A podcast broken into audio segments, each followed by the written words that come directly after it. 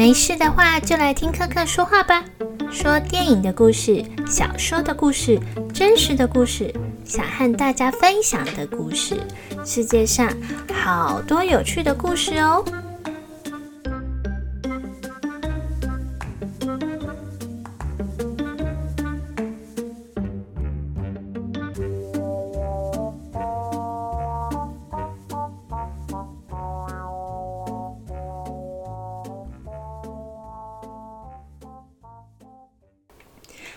大家好，欢迎来听克克说看看。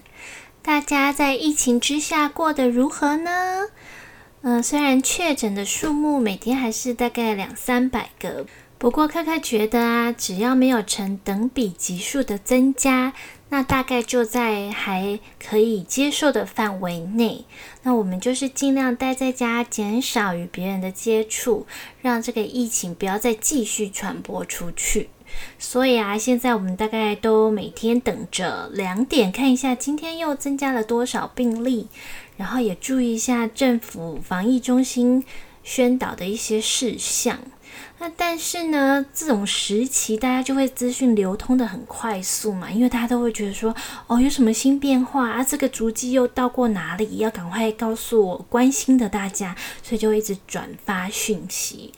但是啊，在这之中就有很多是，呃，你后来会发现这其实是假的消息，或者是其实一看就知道是假的，可是大家还是一直传。所以最近大家就是练就了一生，你要一直去查证这个消息到底是真的还假的，就是你要去过滤假讯息的这个技能。因此呢，今天我就要介绍一本绘本，叫做《第二个恶人》。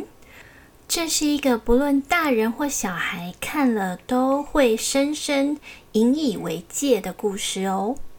第二个二人是二零一四年在日本出版的绘本，由作家铃木林创作文本，插画家庄野菜穗子绘制插图。二零一九年时，由台湾的时光工作室引进台湾翻译出版，译者是米雅女士。那你一看到第二个恶人这本书的封面呢，就觉得它超级抢眼。封面是满版的金红配色，画面中央就是我们故事的主角，一只尊贵的金狮子。故事一开始就告诉你，很久很久以前。好，我们听到很久很久以前，就知道这不是童话，就是一个寓言体。而预言体的故事通常是现代也会发生的事。好，很久很久以前，有一只拥有金色鬃毛的狮子。那这只狮子呢，仪表堂堂，又有钱，拥有很多财富。它自视也非常的高，觉得自己实在是太赞了，太棒了。那这个国家的国王年纪已经很大了，所以他就告诉他的人民，叫他们赶快自己可能要选出下一任的新国王。那这个自恋狂金狮子呢，就在心里觉得说，只有我才有资格成为国王。不过那时城里的广场上，大家好像都在谈论着是另外一只又善良又勇猛的狮子，觉得他是最佳人选。好，这边我要特地先说一下这个广场。这个广场很重要哦，它在故事里出现了很多次，而且它的图也出现了至少三次。那为什么广场这么重要呢？表面上它就是一个公共空间，大家在这边谈事情、见面、讨论。那实际上它代表的就是一个论坛。到现在，它其实就是譬如说，呃，一个网络上的。社群，譬如说脸书或 Twitter，就是代表你言论形成的地方。好，那金狮子听到这种风声之后呢，他就很担心，想说什么竟然不是我。于是啊，他就想说自己去刺探一下，就偷偷去看了这只传说中的狮子。然后他就看到这只狮子啊，在帮人家修房子，全身弄得脏兮兮的。那但是只要一淋过雨，又变得闪闪动人。总之，他就是很会帮助他人，就是扶老携幼的这种很乐善好施，大家都说赞的这种人。那因为他的鬃毛呢？干净的时候是银色的，那我们就称它为银狮子。好，金狮子他就很担心自己真的是不敌这只银狮子，于于是他就采取了行动。他就开始回了城里之后呢，就说啊，我被银狮子打，我的脸都受伤了。那其实他是去偷看银狮子的时候自己撞到受伤的。然后他又说啊，听说这个银狮子跟熊在扭打耶，但是其实是熊跌倒的时候，银狮子赶快去拉住它，所以才会有看起来像拉扯的情况。那金狮子就是一直这样制造有关银狮子的谣言。那他也很聪明哦，他不是凭空捏造哦，他都是真假穿插。譬如他真的自己脸受伤啊，可是他就说是银狮子打的。那银狮子跟熊真的有拉扯，那他就说是因为影狮子在打熊。所以这一招真的是台湾现在遭遇到的假消息攻击，也大部分是这样子的，它是真假混。杂，让你很难去判断。好，那一开始大家都不相信这种谣言嘛，但是他越讲越多，渐渐的，大家就会开始讨论，然后就会讨论讨论讨论到后来就变成，哎，听说有人被他揍飞耶，不知道有没有很严重的住院呢？然后就另外有人说，哦，那我之前在广场上看到有一台救护车停着，会不会就是他搞出来的呀？那这就是什么？这就是穿凿附会。你看到了什么东西，就自己把它联想起来了。那人们就开始转传这些听来的消息，那还透过电子邮件传播出去。那大家知道电子邮件就是没有疆界的嘛，所以这些谣言呢就传到全世界了。那帮银狮子说话的人也有哦，但是他们实在是寡不敌众，因为真正的亲身受到他帮忙的人是比不上这种 全世界都听到谣言这么多人。那这时候就有一个全能的视角出现，这也代表了作者跟读者的视角，就是白云。白云就在天空上看着这些事情发展啊，然后他就说了一句这本书里面很有名的话，就是。谎言会灵巧的迎面而来，真相却得努力找寻才能大白。对各位，你们经历了呃，从大概去年前年以来对台湾的假消息攻击，你们会不会觉得很辛苦啊？我每一个事实都要去辛苦的查证，你要找很多消息来源去查证，你才会知道哦，原来那是假消息。所以说假消息很容易，但是负责澄清的人是非常辛苦的。在台湾的大家应该对这本书能够深有同感。好，故事继续进行下去，金狮子他就当选国王了。那他当选国王之后呢，就非常的好大喜功。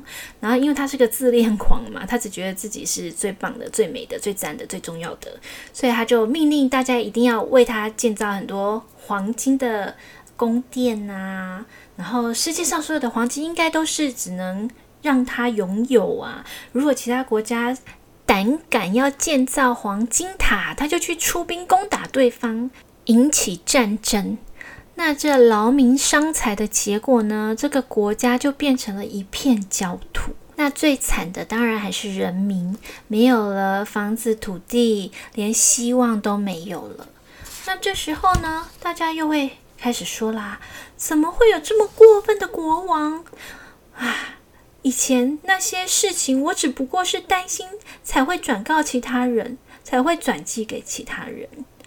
那他们得到的结论就是，啊，除了金狮子以外，没有任何人有恶意呀。结果竟然搞成这样。好，这时候大家还记得这本书的书名是什么吗？那第一个二人毫无疑问的是金狮子，那第二个恶人是谁呢？大家可以好好的想哦。到了这时候呢，我们全能视角的白云就下了个结论：合乎某人心意的谎言可能会让整个世界改变，所以呢，大家都务必要再三检验。那再三检验意思就是你应该要去求证。那这个国家最后的结局是怎样呢？大家可以去买书来看哦，因为我觉得绘本是非常值得收藏的出版品。而且是非常老少咸宜的。为什么老少咸宜呢？因为绘本通常是简单的话语、简单的故事，就可以清楚的告诉你一个概念，传达出某一种概念。这个是图文书最大的优点，就是它一目了然，很容易可以传达他想传达的东西。所以绘本真的是大人小孩都可以非常 enjoy。或者是深受启发的一个媒介。那尤其如果这个绘本的图画风格是你很喜欢的，那就更有收藏的价值了。说到图画的部分呢，这本第二个恶人，他用了很大量的红色，尤其是在金狮子出现的那几页啊，常常都是满版的红色，而且金狮子本人他也常常拿着一杯红酒。或者是呃手上戴了红宝石戒指，那红色大家会觉得联想到什么呢？克克自己会觉得说红色就是一个气势很强的颜色，那它常常也代表了欲望，那有时候它也代表了愤怒，然后带给。观者会有很强的压迫感。那在这个故事当中呢，我觉得它也隐隐的暗示了这个金狮子后来造成的血流成河，因为它一直发动战争嘛，然后不顾人民，只顾自己的享乐。所以这就是我对这个这本绘本很强烈的红色的感觉。那在这一本一开始封面之后的扉页啊。有两面，有两个很相像的图画。右边呢是一个人，他在拉着大提琴。那但是左边呢，这个大提琴它却是换成了一只大白鸟。那在拉的这个琴弓，这时候在大白大白鸟的身前，看起来就很像一把刀剑，就感觉很像他要宰了这只大白鸟。那。因为你一开始翻到这页的时候，你的视线其实是在右边的，那之后你才会看到左边，所以你很容易一不小心就觉得啊，这个就是在拉大提琴的人，你没有注意到哦，原来他是好像要杀了这只大大白鸟的人。好，这边是我脑补，可是这让我想到一点，就是你如果不仔细看，眼睛很容易受骗嘛。那但是眼睛受骗，就代表你的认知。已经受骗了，你常常就是相信你眼睛看到的，那你眼睛看到的也不一定是真的，所以这个世界就是真真假假，资讯越来越多，你就要花更多的精力去判别它的真伪。唉，所以最近大家在赖群主上面有没有觉得疲于奔命呢？那这就是我们现在必须面对的课题，大家一定要做好这一项功课哦，不然影响是会很大的。好，那今天我们介绍第二个恶人就介绍到这里。